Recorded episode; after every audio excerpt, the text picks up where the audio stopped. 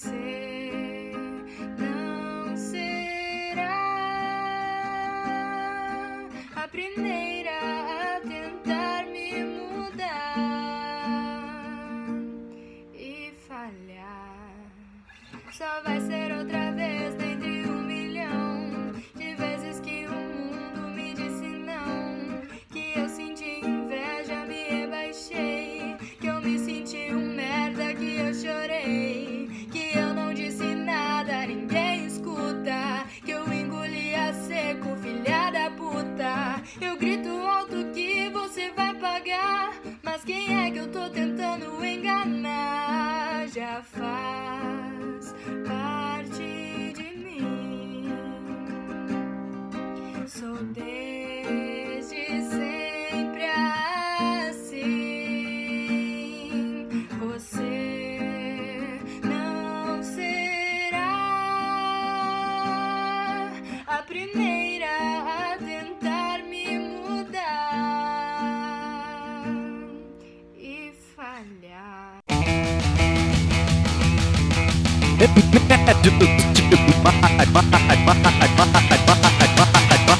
Remédios Demais Podcast, onde o diferencial do ser humano é ser humano. This life is more than just a read through.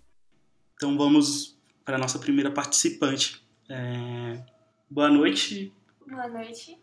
É, Fala um pouco para os nossos ouvintes sobre você, sua idade, seu nome, onde você vive, quais são os remédios que você precisa tomar para ser você no dia a dia. Boa noite de novo. É, meu nome é Gabriela, eu sou a MacTube Girl, eu sou Cam Girl, eu sou estudante de ciências e eu tenho depressão faz 5 anos e sou border, borderline há 5 anos e tenho transtorno de ansiedade também, não há 5 anos, há menos tempo. E que mais? Os remédios que eu preciso tomar? Eu não sei se pra ser eu mesma, mas para evitar que uma tragédia aconteça, eu tomo antidepressivo, estabilizador de humor e antipsicótico. Certo. É, é. É, quando foi que surgiu esse interesse por ser Kangirl, por streamar? É, qual foi a razão? É, foi recente, foi recente, foi com esse boom da, das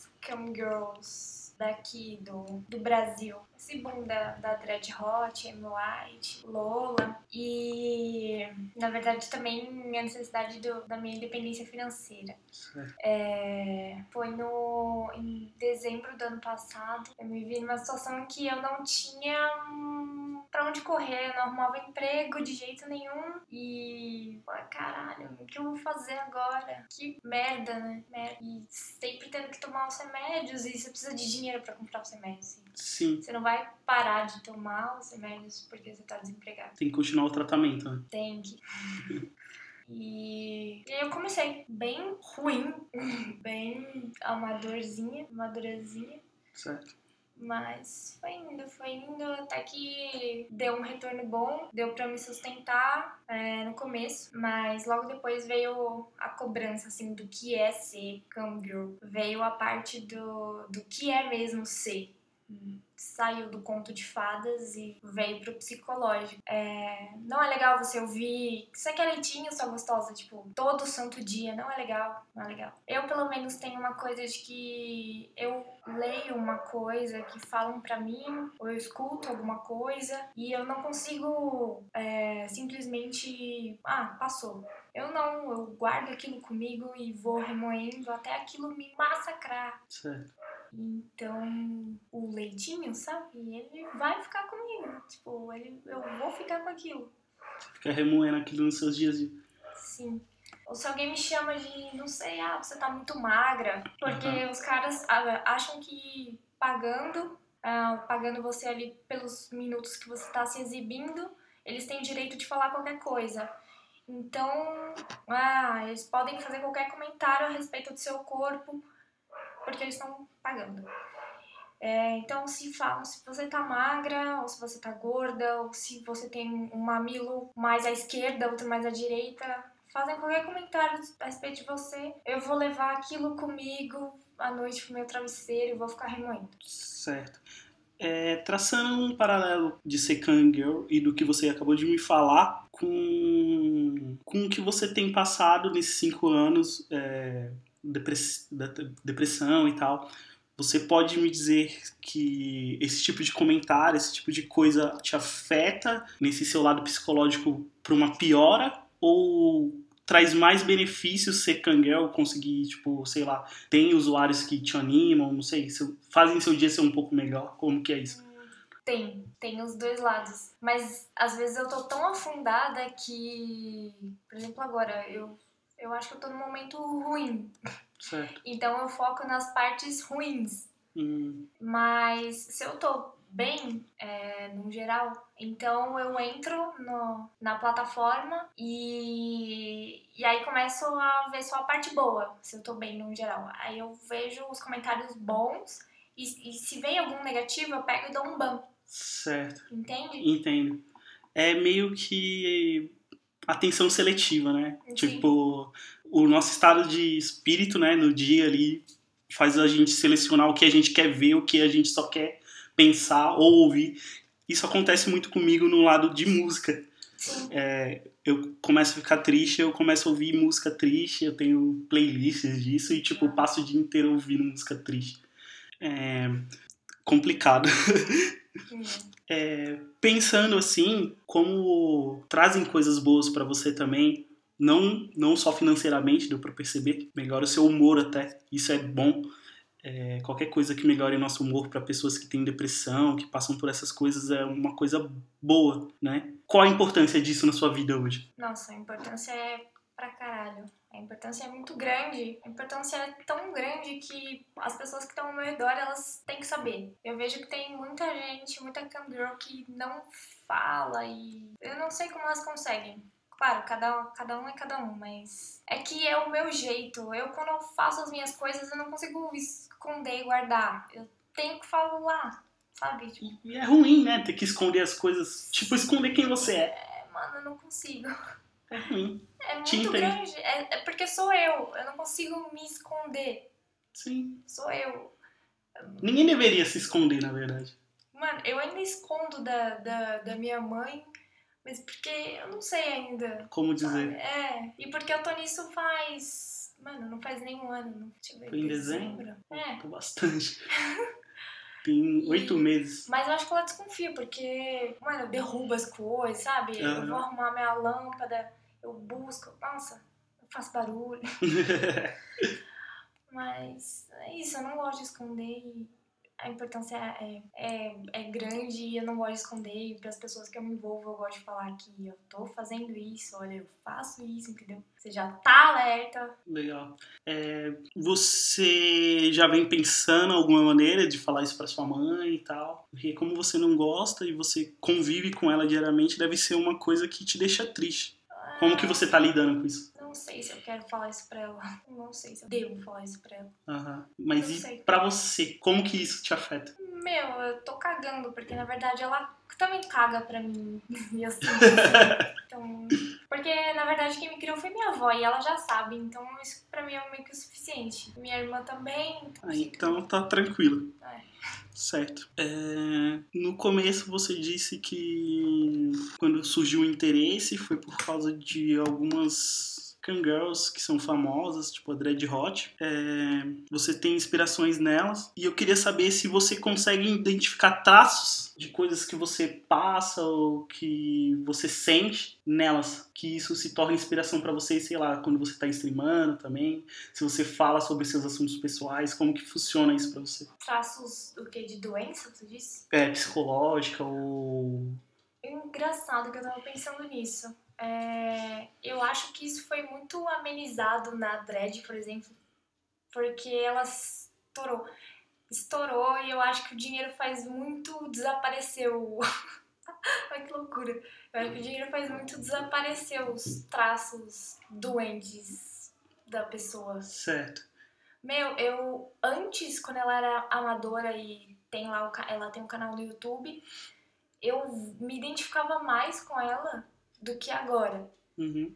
Quando ela faz as, as paradinhas dela. Eu vejo ela gravando um story normal. Hoje ela tá mais estourada e, meu, eu vejo, me identifico menos com ela. Muito engraçado isso, né? Bem- Caramba. É. Mas será que ela tá escondendo? Será que ela melhorou? Não sei. Meu, eu não sei, mas é, durante o processo dela, do, do, do crescimento dela, ela vivia comentando de, de que a pessoa que se exibe na internet precisa de, de uma psicóloga que entenda que você se exibe na internet. E aí eu, caralho, é mesmo, porque muitas vezes eu já terminei lives chorando e não, não sabia por quê, só, só chorando. E, e talvez isso tenha ajudado ela, né? Porque com o dinheiro que ela ganhou, Ela Mas ela- consegue pagar um psicólogo, é, uma fazer terapia, um né? tratamento e hoje ela tá em outro nível. Eu prefiro pensar desse jeito, Nossa, acho, entendeu? acho que deve ser isso sim. Eu faz um tempo que eu faço terapia também e dessa última vez é a vez que eu tô tentando, tipo, firme, né? De uma maneira séria, assim. E eu me sinto muito, muito melhor. Tenho ainda minhas questões, mas me sinto disposto, me sinto bem. E, claro, precisa de dinheiro, né? Pra pagar os remédios, minha terapia, meu psiquiatra, tudo. Então, acho que se aumentou o poder dela financeiro e se ela tá conseguindo pagar essas coisas e fazendo direito, e como ela já falava sobre isso, eu acho que com certeza ela deve estar tendo um- uma melhora. Isso é bom, isso é muito bom. Você comentou também no início que você é border. Eu queria entender o que é isso, o que, o que isso causa em você, o que, que isso afeta na sua vida e nas pessoas que convivem com você ao seu redor. O que, que você sabe sobre essa. é, Eu não sei se é um sintoma, se é uma doença, é, é o quê? Uhum. Então, é, border é complicado. É o transtorno de personalidade borderline. Ele hum, é muito engraçado. É engraçado porque é foda. Meu, teve uma vez que um- uma menina me explicou como era o border, que eu gosto de falar, de sempre usar essa definição que essa menina usou. Tá. E ela disse assim: é, existe uma pessoa normal e existe uma pessoa com border. A pessoa normal tem um problema. Um, pensa aí num problema. Um problema pra você. É, é, transporte público cheio até eu chegar no meu serviço. Suave.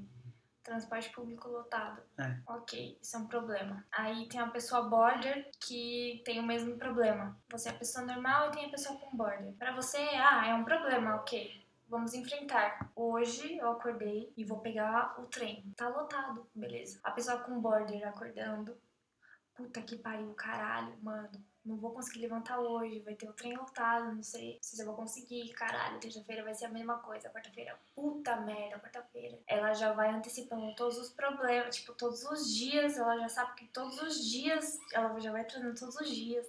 Então, tipo assim, a pessoa com border, ela coloca muito mais empecilho, tipo assim. O problema é um problemaço, passa a ser um problemaço. E a pessoa normal é um problema, entendeu? O mesmo problema. Sim. São, é Ela potencializa problema. Isso, é o mesmo problema, só que. elevada.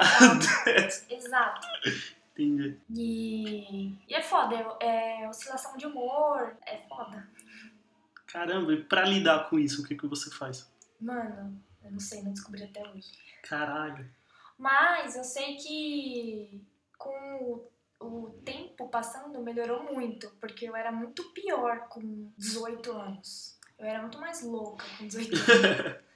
É, era muito mais louca. Era muito mais louca. Isso, você descobriu isso com 18 anos? Era, é, 18.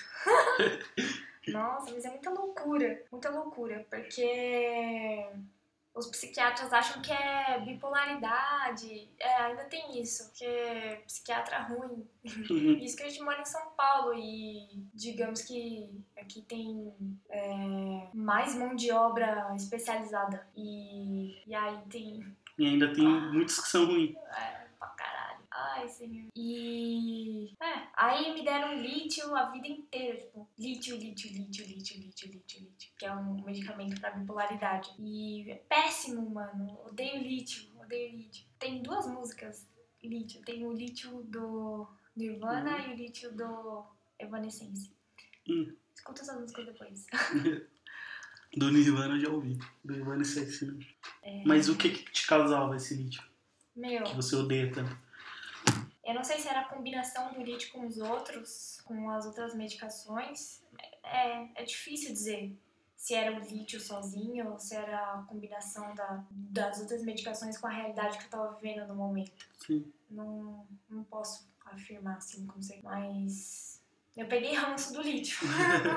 e, é, e E depois você foi diagnosticada com borda? depois de. Depois. Nossa, foi em 2017. Depois que eu tentei me matar com gás de cozinha. Só depois dessa tentativa que aí a psiquiatra falou que foi considerada falta de empatia. Porque aí eu ia explodir o prédio inteiro. E ia explodir as pessoas junto. E aí foi por causa disso, falta de empatia com as outras pessoas. Ela disse que eu tinha isso, falta de empatia. E eu, caralho, eu, falta de empatia. Eu! Aí eu fiquei tipo, caralho, sou psicopata, porra. Aí ela falou, não, não é isso, é um momento. É um momento. Eu, ah, tá.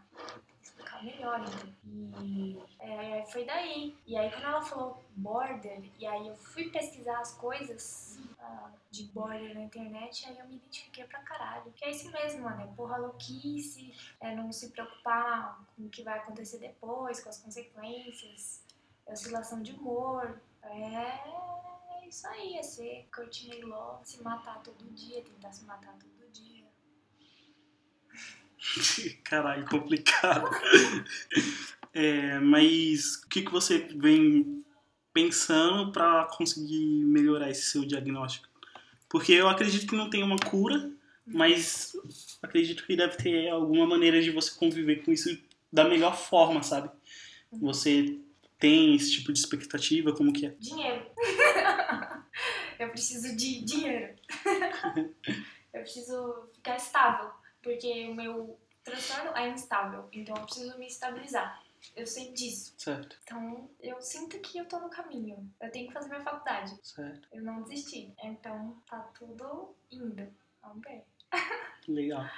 Sobre a sua faculdade, o que, que você estuda, como que é? Então, eu estudo licenciatura em ciências e é muito bom. É muito bom porque eu peguei esse curso pra eu tirar as minhas, os meus déficits em ciências da natureza, que é física, química, matemática, bio. E eu falei, meu, eu, eu posso, sabe? Eu sou capaz. E tá difícil, mas eu sei que vai dar certo. Já tá dando, meu. Eu passei pelo primeiro semestre e eu terminei ele. Eu falei, caralho, terminei. Eu, tá, eu peguei uma DP, certo? Mas Acontece. Eu passei em seis, tá ligado? Tipo, foi uma DP, eu passei em seis. e Sim. Uma conquista. fiquei feliz, meu. Fiquei. Muito foda. É, eu também já fiz faculdade. É, quando eu fiz faculdade foi uma das épocas que eu tava muito mal. É, eu não fazia terapia, eu não tomava remédios. Eu achava que eu tinha que vencer isso sozinho, a depressão que eu tinha e que eu convivia. E eu lembro que a faculdade era um ambiente muito, muito, muito tóxico para mim. Eu, eu ficava muito mal de ir para as aulas e toda aquela cobrança e os trabalhos em equipe. Tinha vezes que eu não estava bem, eu não conseguia produzir, e é porque eu não estava bem e eu não podia contar para ninguém, porque só eu podia saber, tá ligado? E era toda aquela pressão que eu tinha que me formar e eu tinha que virar um profissional bom, tinha que ser um programador foda e toda aquela loucura. E eu teve uma época que eu tranquei, mas aí depois eu destranquei, co- consegui terminar, né, a faculdade. E hoje, assim, com 25 anos, aquela época eu tinha uns 20, 21, É, eu penso que talvez não fosse necessário eu ter passado por aquilo antes de ter estado bem psicologicamente, sabe? Eu acho que eu coloquei um peso, coloquei um peso maior quando eu tava já machucado. Por exemplo, se você quebra o braço, você não vai carregar peso com aquele braço. Ele tá enfaixado, você tem que curar ele primeiro, sabe? Eu me sentia assim e eu tava colocando mais peso. Todo semestre eu colocava um saco de 10 kg a mais na, sei lá, pro, pro braço carregar. Era uma responsa a mais. E eu vejo hoje, assim, que eu não precisava daquilo. Eu, eu poderia ter me curado primeiro, sabe? Eu poderia ter buscado é, terapia, sabe? Melhorado primeiro o meu psicológico para depois estar preparado e se eu quisesse realmente estudado lá na faculdade e tal, porque muitas vezes a gente acaba fazendo essas coisas porque é meio que uma linha que a sociedade vai traçando, você tem que passar por isso para ser adulto e não sei o quê. E não. Hoje eu vejo assim. E hoje eu vejo pessoas mais novas que eu conheço passando por isso. E se dedicando tanto a isso, e se fudendo tanto por isso, se esgotando. E eu me vejo nelas, que eu já passei por isso, tá ligado? E eu geralmente tento falar para essas pessoas que elas não precisam se cobrarem tanto naquilo, sabe? Porque vai fazer mal e uma hora vai te cobrar. É... Qual a sua relação com isso? Com, com o quanto essa vida acadêmica te cobra, com quanto esse estudo, com quanto essa pressão te cobra, sendo que agora você não tá tão estável, entende? Bom, eu acho que eu tive um período desse, que foi em 2017, que foi quando eu larguei minha primeira graduação. Eu fazia em Santos, eu fazia educação física e era período integral. Eu me sentia assim, horrível, horrível. Ia pra casa, tipo, tinha que cozinhar, nossa, velho. Tipo, nossa, horrível. É horrível. horrível. E meu peito doía, eu não conseguia andar ereta, eu andava corcunda, não conseguia falar minhas coisas pra ninguém. E era horrível, horrível, horrível, horrível. Nossa senhora. Pô, eu, eu andava na rua assim, eu olhava para as outras pessoas, eu olhava dentro dos olhos das outras pessoas, tipo, pedindo SOS. Socorro, né? Pra ver se alguém notava que tanto que eu tava sofrendo, mas ninguém. Ninguém. Ninguém.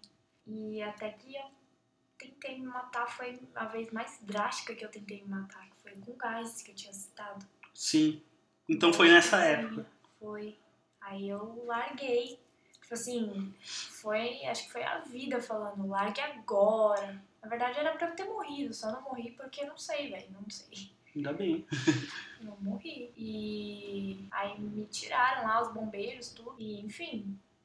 Aí eu me recuperei. Um ano, foi um ano longe de tudo. Foi ano passado, né? Um ano longe de tudo. Pra se estabilizar de novo. É, isso foi horrível. É horrível você ficar em casa, ouvir que você não presta, tá ligado? Uhum. Mas é isso. E eu fiz o Enem, não tava esperando muita coisa, eu ia sair do Brasil.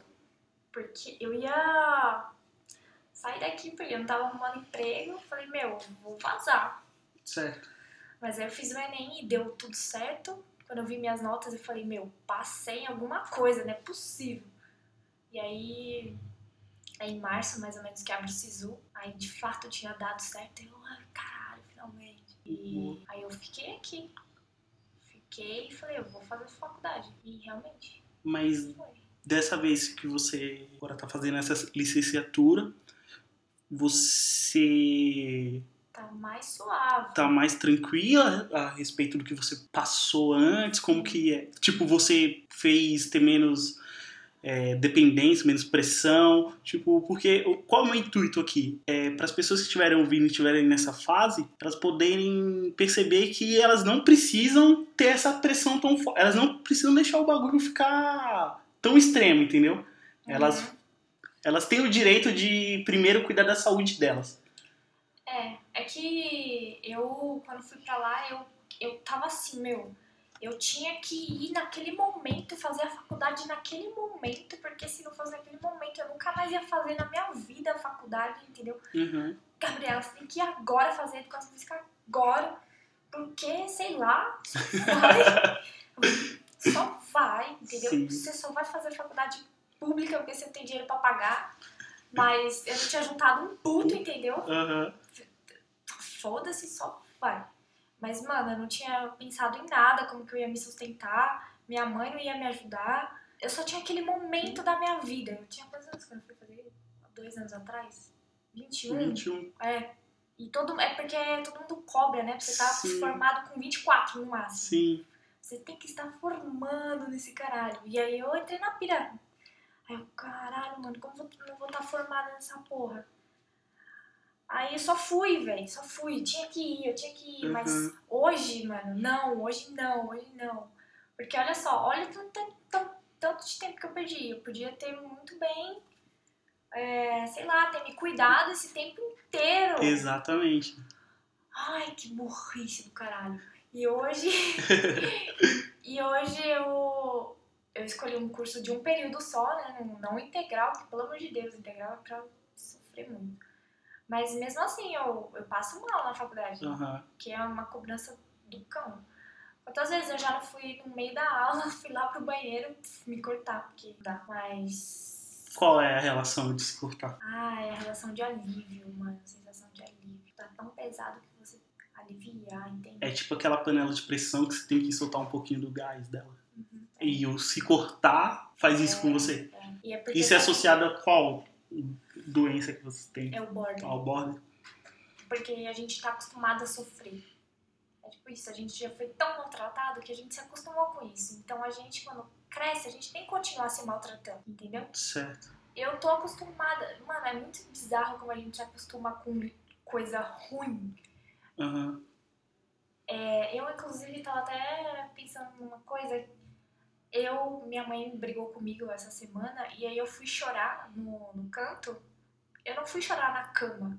Eu fui chorar no chão onde tava todos os panos sujos, mano. Nossa, por quê? Então, é, depois que passou tudo que eu, que eu fui. Que eu parei pra pensar, eu falei, caralho, o que, que eu fui escolher um lugar mais sujo? Eu, tipo, já tá na mente, entendeu? Aham. de todas as pessoas, eu espero, tipo, o pior, um soco na cara.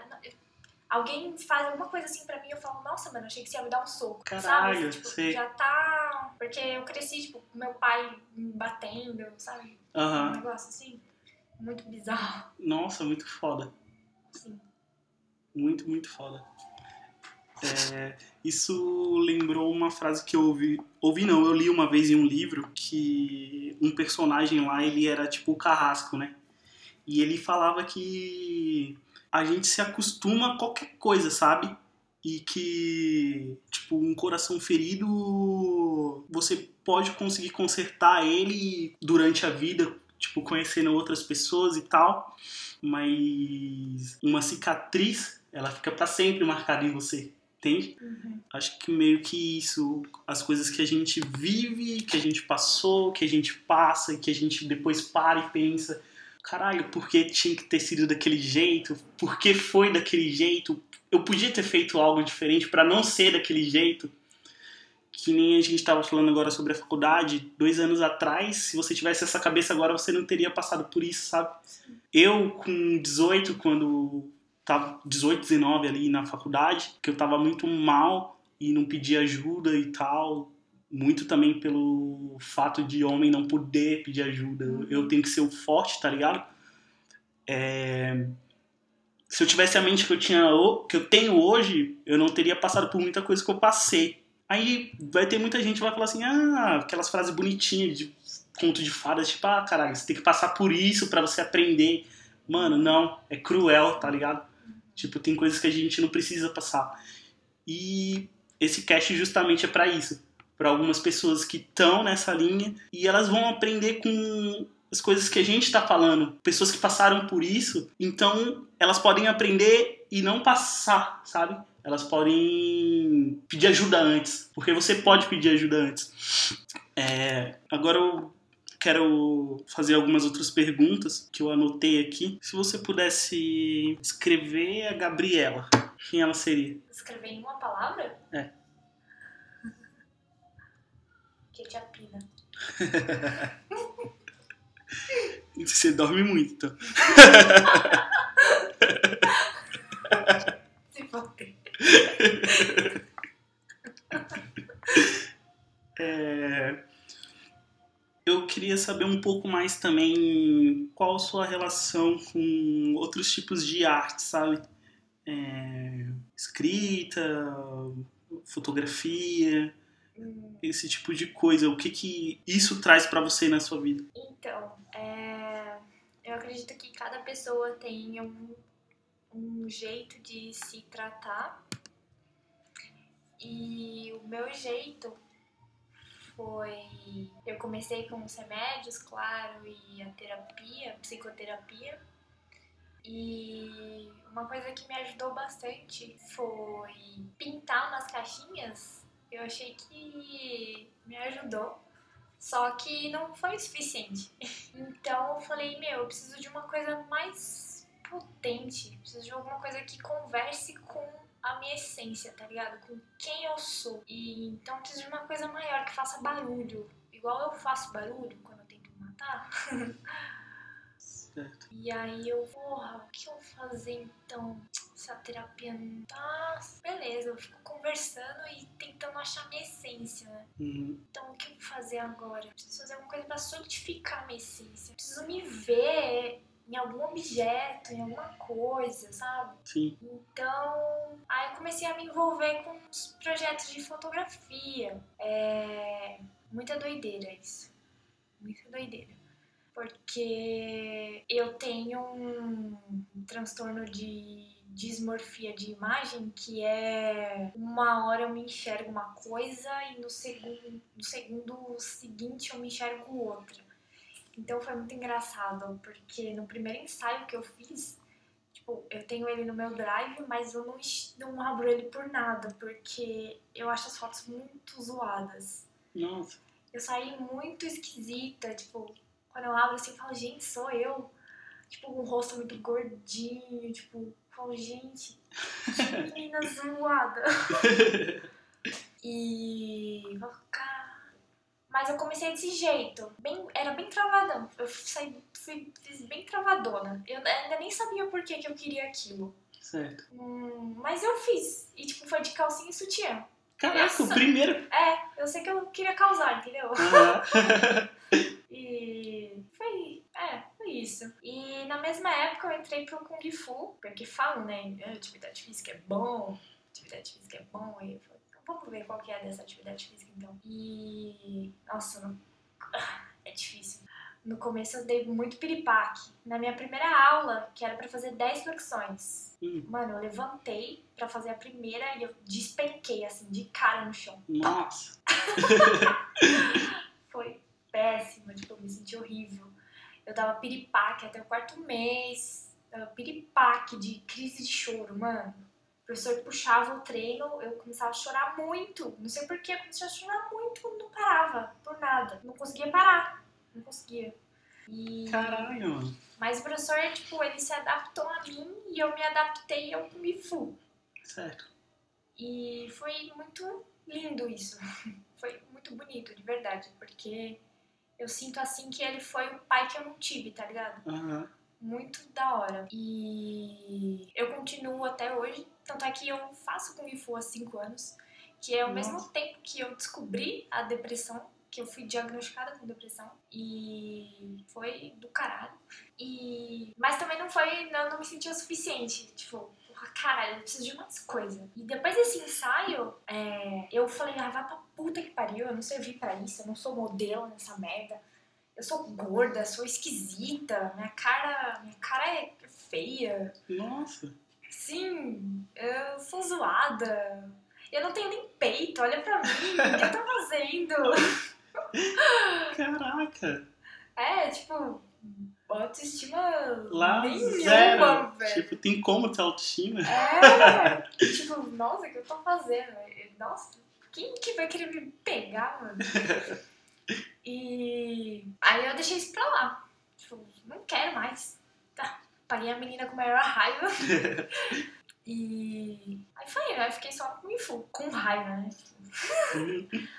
Fazendo lá as coisas, tudo. E esse lance da, é, da fotografia é, é recente. É, eu voltei a fazer outro ensaio, foi em dezembro da, do ano passado. Na mesma época do, que eu me tornei Kangirl. Kangirl, é. Só que foi dia 7 que eu me cadastrei no famoso site. E dia 20 e pouco, dia 20 e poucos que eu fiz o, o ensaio. Também de calcinha sutiã. Mas nesse você já se sentiu melhor. Sim, velho, muito melhor. O que mudou do- de um pro outro? Ah, aqui isso tava gostosa. A autoestima de zero foi pra 100, tá ligado? É, já fazia Kung Fu, né? Faz 5 anos, então Top. o outro tava começando. Aí, aí eu gostei pra caralho. Tipo assim, eu postei as fotos no meu Instagram e, tipo, deu muito boom, assim. Uhum. Meus seguidores aumentaram muito. Aí eu falei, caralho. E, tipo assim, eu achei minhas fotos tão originais, velho. Que mano, eu sou muito foda. e, tipo, era camiseta de. Uma era camiseta de um ex. Tipo. Mano, a outra era calcinha que, tipo, eu tinha comprado fazia muito tempo. Mano, eu não tenho dinheiro. tipo, minhas roupas, tipo, sabe? Isso vai pegando uma de, de lá, outra de cá, e, e dá um mix da hora. Uhum. Aí você vai fazendo assim e no final dá uns. dá- dá muito certo. E aí eu fui fazendo isso com mais frequência. E tem uns meetings de fotografia aqui em São Paulo, que é quando reúne uns umas modelos, uns modelos e fotógrafos. Certo. E é quando não, não tem cobrança de valor e é só pra se conhecer. Certo. E eu, eu fui em dois, foi legal, foi legal e deu pra conhecer umas pessoas da hora. E a gente faz as fotos na rua, a gente fez umas fotos na rua. E foi quando eu pude descobrir que ser modelo é ser uma coisa fora da caixinha, sabe? É ser. É você poder levar o que você é e o que você quer transparecer no ensaio. No ensaio e nas fotos que você tá fazendo. Que incrível. E se você quer demonstrar que você é uma piranha, vagabunda, safada, você vai demonstrar isso. Se você quer demonstrar que você tá foda-se pro mundo e, meu, foda-se, sabe? Você também vai. Aham. E, claro, eu também conheci coisas ruins na, na- nesse meio. Eu conheci um fotógrafo. É, nesse meio tem. A gente tem uns relatos assim de fotógrafos abusadores, é bem, é bem escroto. Bem escroto. Pra uma menina que tá começando assim, o que você daria de dica pra ela não cair nessas coisas? Meu, tem que perguntar pra outras meninas sobre os, os fotógrafos. Porque tem muitos que vêm oferecendo ensaio de graça. E é nessas. É nessas. Nessas que dá merda. Uhum. Eu fui pegando uma dessas. E aí as pessoas, elas chegam em mim e falam, nossa, mas você já, já aconteceu isso com você? Eu falo, já. Eu sei por que as pessoas acham que porque eu tenho olho verde, meu cabelo é liso, que nunca aconteceu nada comigo. Mas já, gente, já aconteceu comigo. Eu já fui estuprada por um fotógrafo. Já aconteceu comigo, sabe? E as pessoas têm medo de falar. Mas não tem que ter medo, já aconteceu. Aconteceu e acontece isso. E acontece exatamente por isso, porque ninguém fala. E eu tentei de muitas formas denunciar ele e não aconteceu nada e ele tá trabalhando, entende? Isso que é o mais foda. Filha da puta, né? Sim, Caralho. foda. Muito. Mas enfim, aí a ser modelo, acho que é modelar. Ser modelo, eu não falo sobre ser modelo, eu gosto de falar modelar. Qual a diferença pra você? Olha, eu acho que, não sei, é o estigma da. O ser modelo. Ser modelo vem uma coisa de passarela, assim, tá ligado? Hum, magrela passando. Agora, modelar é uma coisa mais que eu modelo. Tipo uma massinha, assim, tá ligado? Eu faço do meu jeito. caralho, que analogia foda. Gostei. Eu faço do meu jeito. Eu. Mano, eu sou. Eu tô quebrando padrões, né? muito porra louca quando faço os ensaios. Nossa, Uhum. é muito. Ai, eu amo. Mas enfim, tem a parte de modelar, que eu acho que é complementar a minha terapia. A minha terapia aqui é inexistente, mas que tem coisas que estão muito gravadas na minha cabeça até hoje, sabe? Das terapias que eu fiz. Sim. Que te ajudam até hoje, né? Sim. E streamar, sabia? Quando eu paro e converso. Porque tem uma. Tem umas. Tem uns dias que eu sou bem porra louca, assim, nas lives. E eu falo, quer saber? Hoje eu só vou conversar. Claro, tem muita gente que não gosta. Mas eu abro e eu falo, só vou conversar. E aí eu falo, só fico conversando das minhas questões, assim. E tomo muitos unfollows por causa disso, mas eu gosto Aham. de conversar, porque eu não me sinto sozinha e é muito bom. E depois eu vejo lá no meu Instagram e recebo, tem coisa assim que fala, caralho, eu sou seu fã. Eu Aham. falo, mas por que você é meu fã se eu sou um lixo? Aí, aí ele fala, não, você não é um lixo, mano. Você fala de depressão. Quem é que fala de depressão no meio de, de putaria? É, tá ligado? Aí eu falo, caralho, é mesmo, né? é. Você tá fazendo as pessoas refletirem, isso é sempre bom. Mano, Sempre bom. Caralho, muito foda.